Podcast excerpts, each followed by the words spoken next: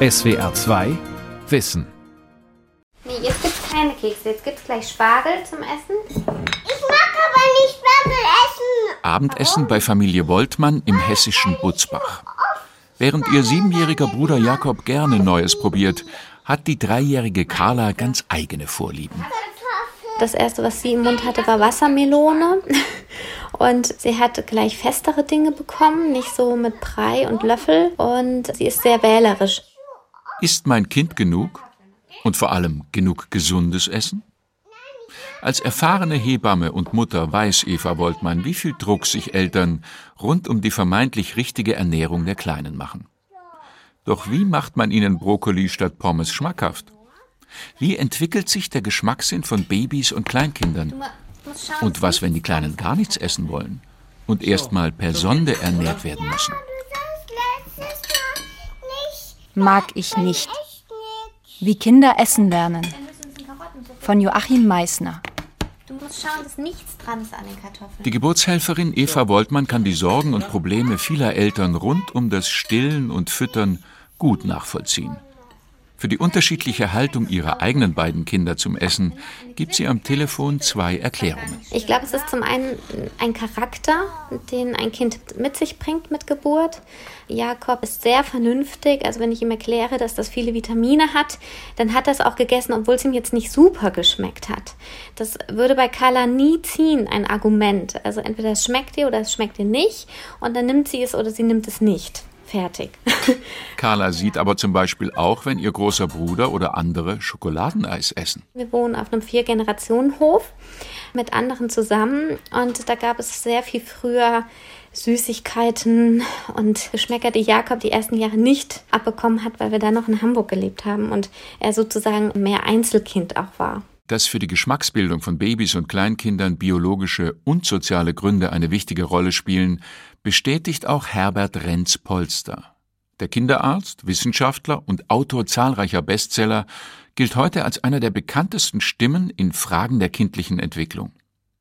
In einem Telefonat erläutert er, was den Geschmack bei Kindern prägt. Die biologischen Gründe sind, dass die Kinder von ihrer Geschmacksempfindung schon von Anfang an, nämlich schon im Mutterleib, eigentlich gepolt werden auf die Geschmackserfahrungen, die hier vor Ort vorherrschen. Ja, also es gibt es bei vielen Säugetieren und beim, bei Menschen ist es so, dass im Fruchtwasser eigentlich sich alle Geschmacksnuancen, die die Mutter aufnimmt, auch wieder abbilden und so der Fetus eigentlich schwimmt schon in einer Geschmackswelt und die prägt den auch.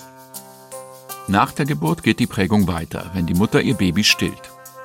Denn die Muttermilch enthält auch Geschmacksstoffe von allem, was die Mutter isst. Deshalb ist das Stillen eigentlich, wie eine amerikanische Neurobiologin mal gesagt hat, ein Probelauf durch die Regale des Supermarkts. Das heißt, das Baby kriegt auch mit, was die Mutter so mag und was sie isst.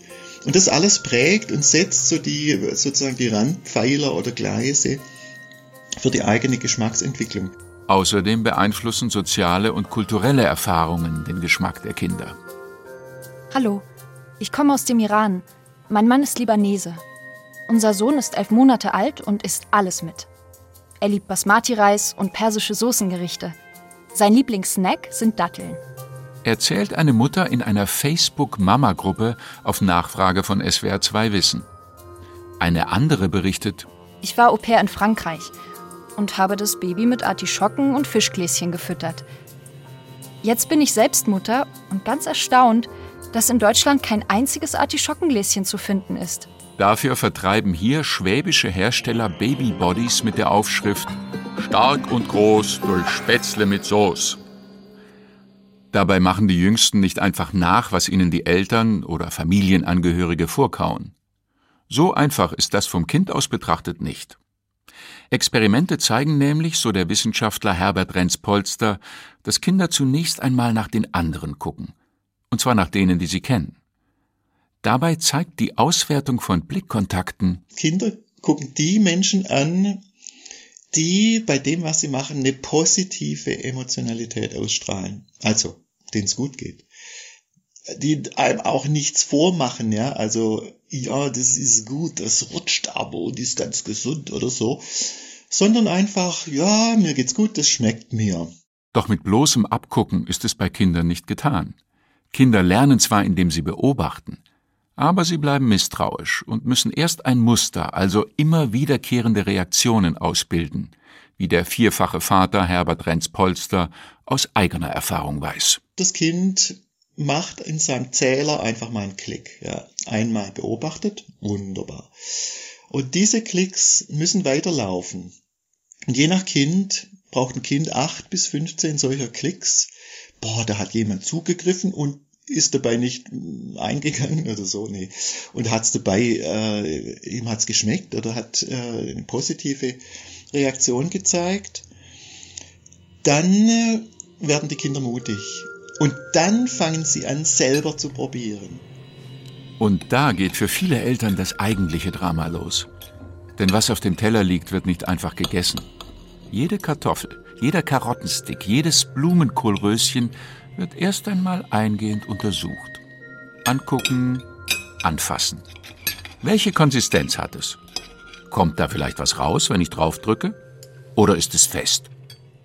Und so ist Essen auch mit Exploration verbunden. Wahrscheinlich ein kluger Zug, weil wenn jemand grün anläuft, wenn er was isst und auf einmal die Stirn in Falten wirft, und sagt es ja eigentlich, ja, sollte ich ja vielleicht eher nicht machen.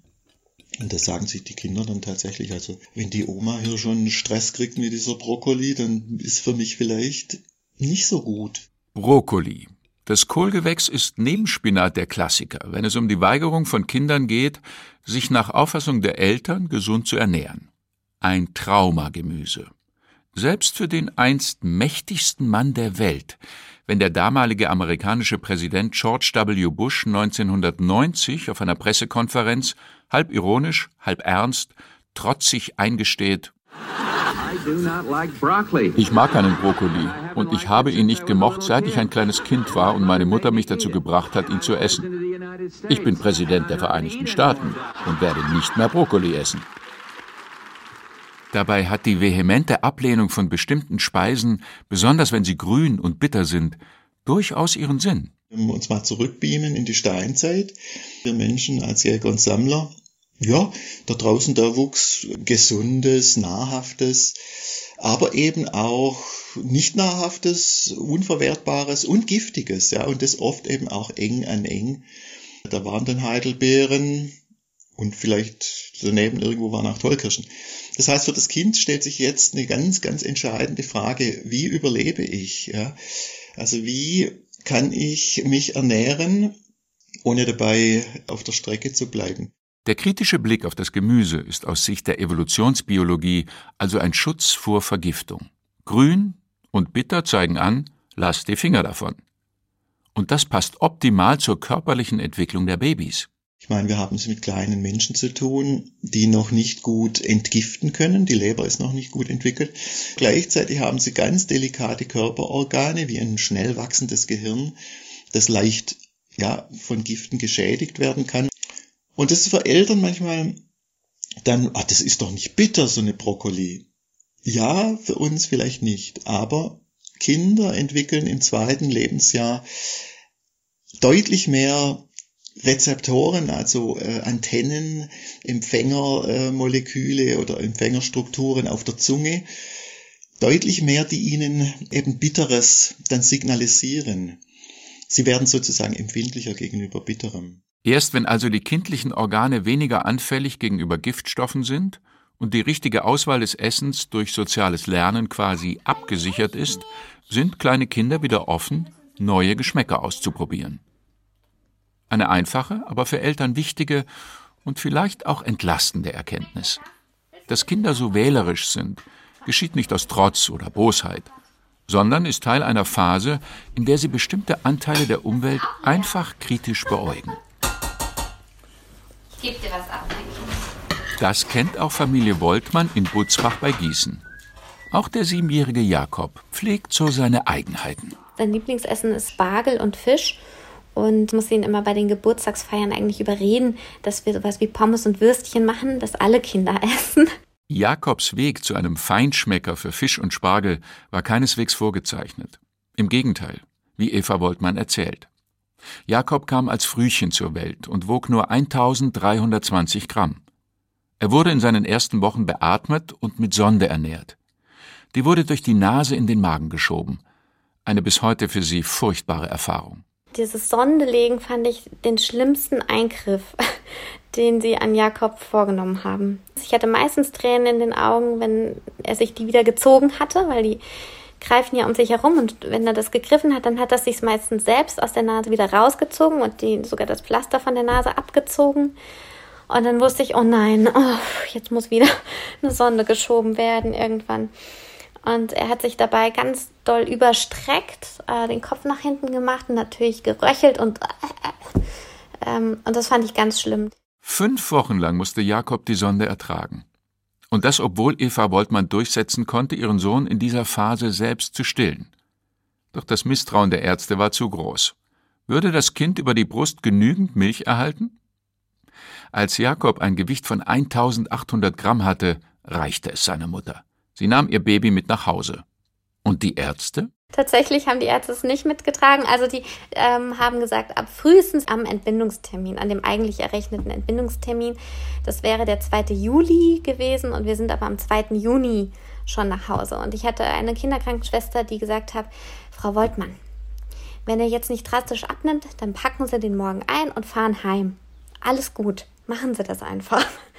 Und dann habe ich es auch so gemacht und das war auch echt gut so. Der Stress war weg und der hat auch super zugenommen. Abbeißen, kauen, schlucken.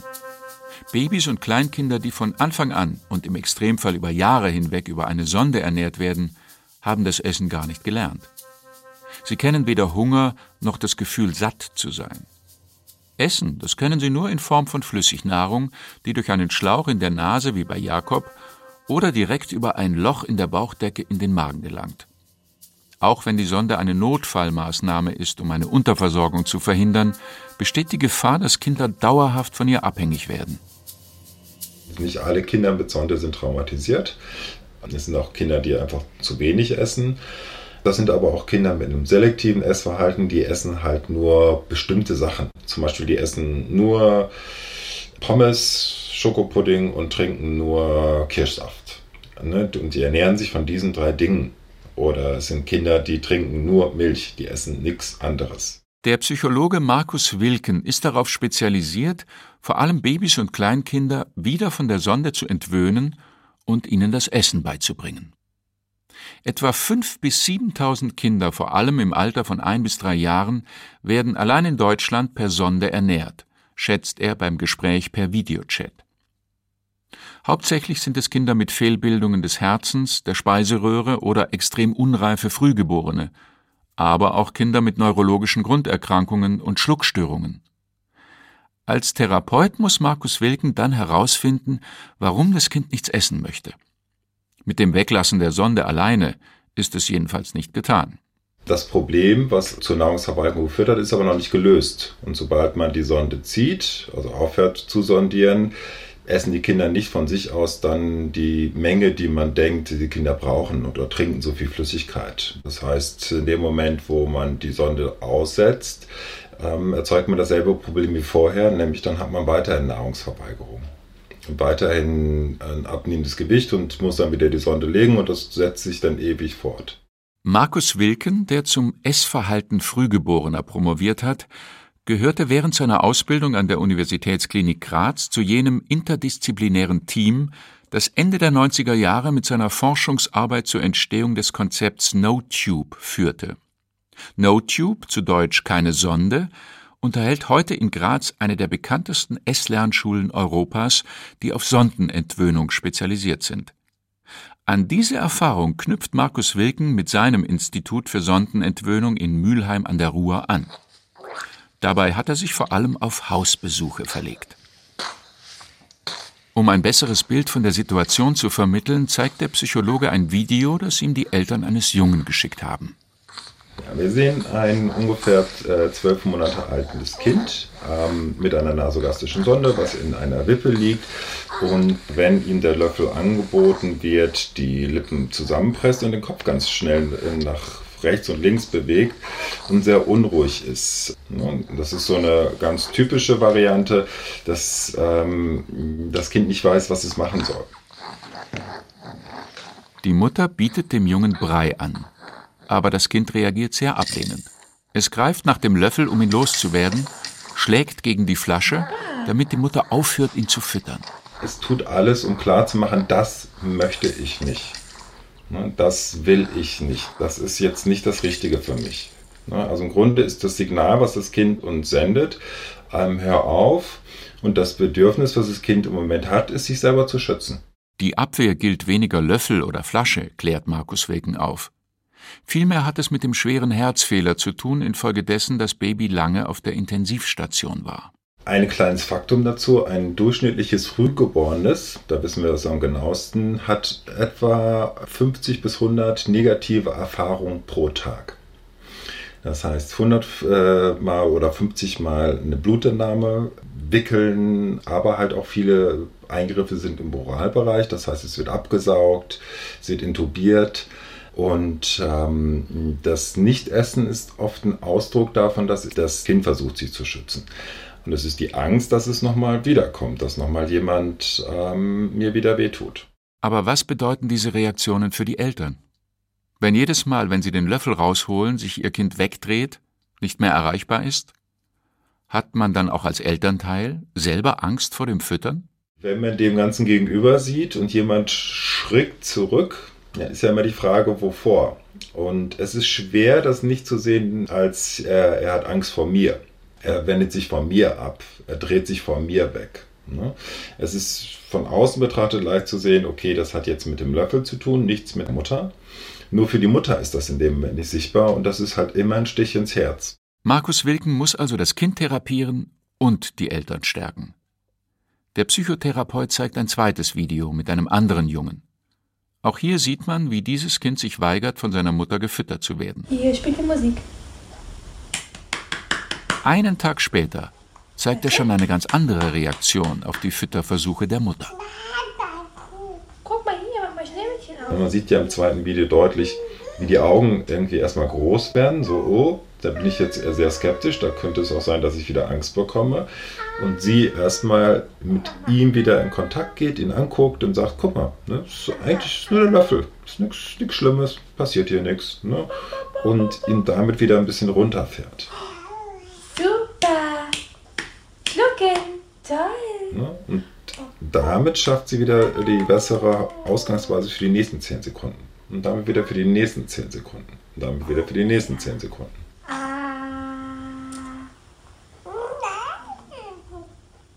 Super. Denn Essen lernen, betont Markus Wilken, geht in diesen Fällen nur in kleinen Schritten.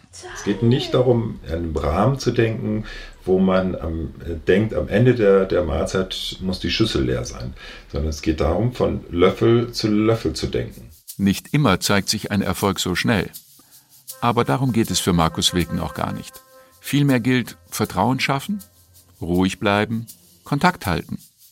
Das kann ruhig auch spielerisch sein. Ein Tropfen Brei auf die Nase geben, mal die Lippen mit dem heranfliegenden Löffel kurz berühren.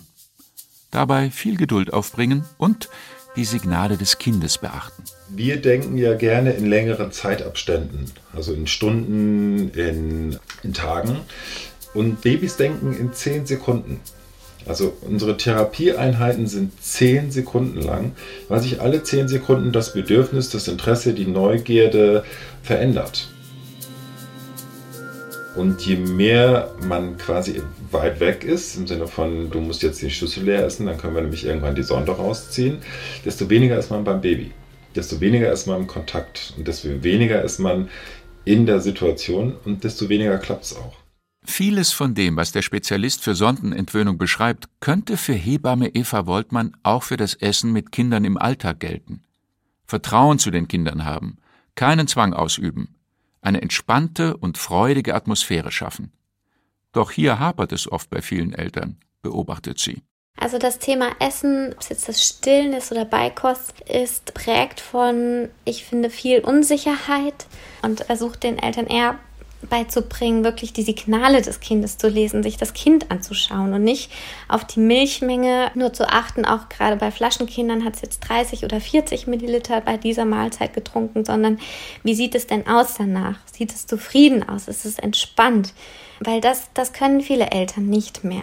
Also es gibt mittlerweile wirklich ganz viel Anschauungsmaterial auch zu Babysignalen, wie Babys sprechen und was diese Signale bedeuten, weil es vielen Erwachsenen abhanden kommt. Das zeigt auch ein Blick in die sozialen Medien. Da wird jede Kleinigkeit in der Entwicklung der Kinder, tut sich was, tut sich nichts, geteilt, gepostet und geliked. Seit kurzem ist hier BLW Thema. Baby-led Weaning. Zu Deutsch babygesteuertes Abstillen. Mit anderen Worten, das Kind kann selbst bestimmen, ab wann es welche Beikost ausprobieren will. Heute lieber Avocado, weiche Birne oder doch gekochte Süßkartoffel? Das Kind entscheidet selbst. Brei jedenfalls gibt es keinen.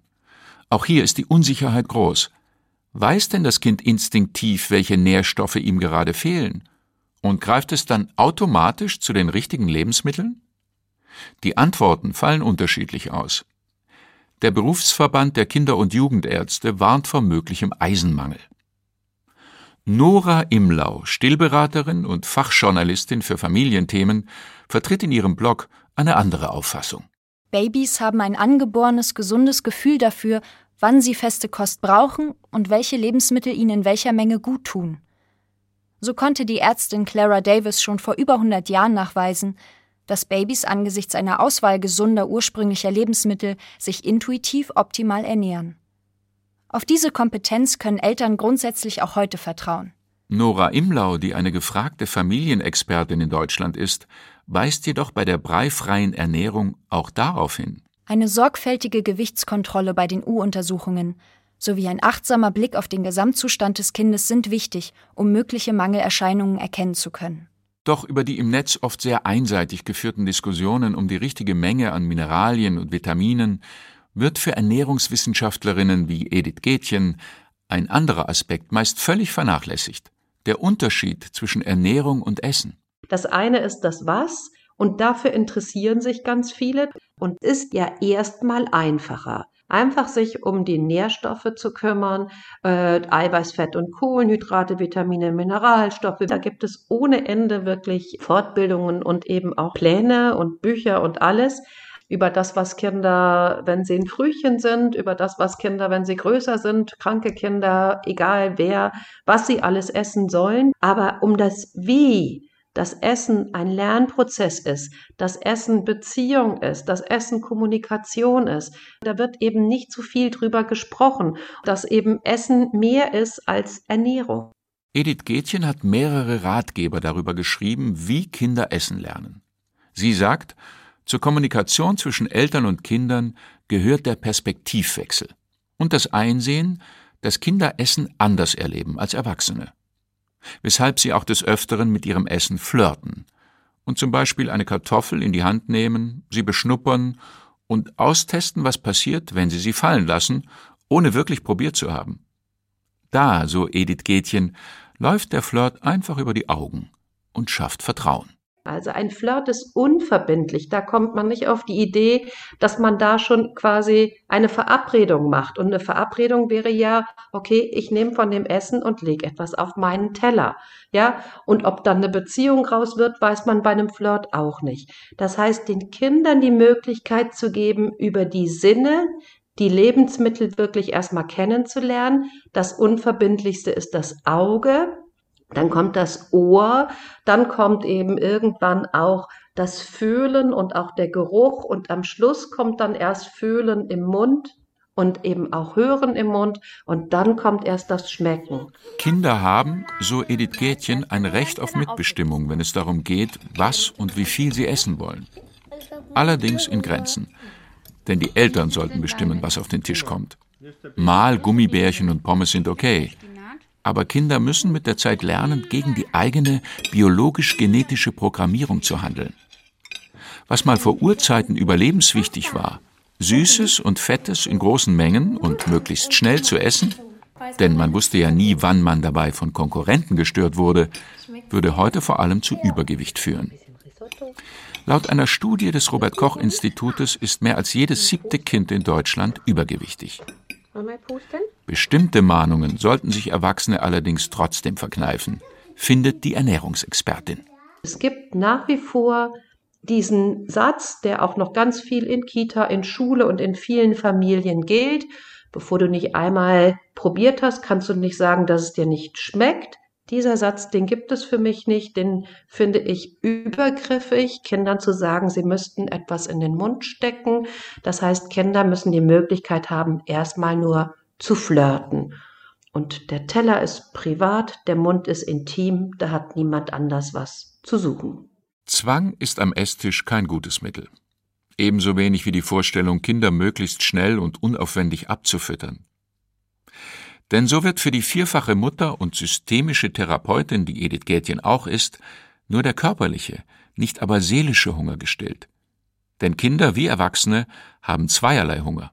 Wir haben einmal den physiologischen Hunger, da geht es darum, Energie und Nährstoffe aufzunehmen. Und wir haben den emotionalen Hunger. Und hier ist der psychologische, soziale und pädagogische äh, Bedeutung einer Mahlzeit wichtig. Und im Prozess Stillen werden beide Hunger gleichzeitig mit dem gleichen Akt sozusagen eben befriedigt. Wie aber können beide Arten von Hunger später auch noch gestillt werden? ab dem ersten Lebensjahr, wenn ein Kind dann mehr und mehr am Familientisch ist, dann ist es so, wird der physiologische Hunger über das, was auf dem Teller ist, gesättigt und der emotionale Hunger über Kontakt und Kommunikation. Und nur dann, wenn beides da ist, haben wir das Gefühl, okay, ich bin wirklich satt. Frisch gebackene Mütter, das nimmt Hebamme Eva Woltmann im Rahmen ihrer Arbeit zunehmend wahr, legen die Latte für die eigenen Ansprüche mitunter sehr hoch, wenn es um eine gute und gesunde Ernährung ihrer Kinder geht. Manchmal auch zu hoch. Das aber ist gar nicht nötig. Also man kann sich ja heute mit Informationen überladen. Und ich glaube, viele blicken nicht mehr durch, was das wesentlich Wichtige jetzt ist und ähm, wollen dann allen Dingen gerecht werden und allen Anforderungen gerecht werden. Und das schafft ja keine Mama. Und das braucht man ja auch nicht. Man soll ja nicht perfekt sein, sondern man soll gut genug sein für die Kinder. Und das versuche ich oft zu vermitteln. Ich will Kinderschokolade. Nein, erst wenn du deinen Teller aufgegessen hast. Ich habe Nudelhunger. Toni, sitzen bleiben. Guck mal, hier ist der Babybär. Schmeckt der Spinat? Dein Lieblingsessen, Luki? Das da. Brokkoli? Nudeln und Tomaten. Also so hört sich das an, wenn er was nicht will. SWR 2 Wissen. Manuskripte und weiterführende Informationen zu unserem Podcast und den einzelnen Folgen gibt es unter swr2wissen.de.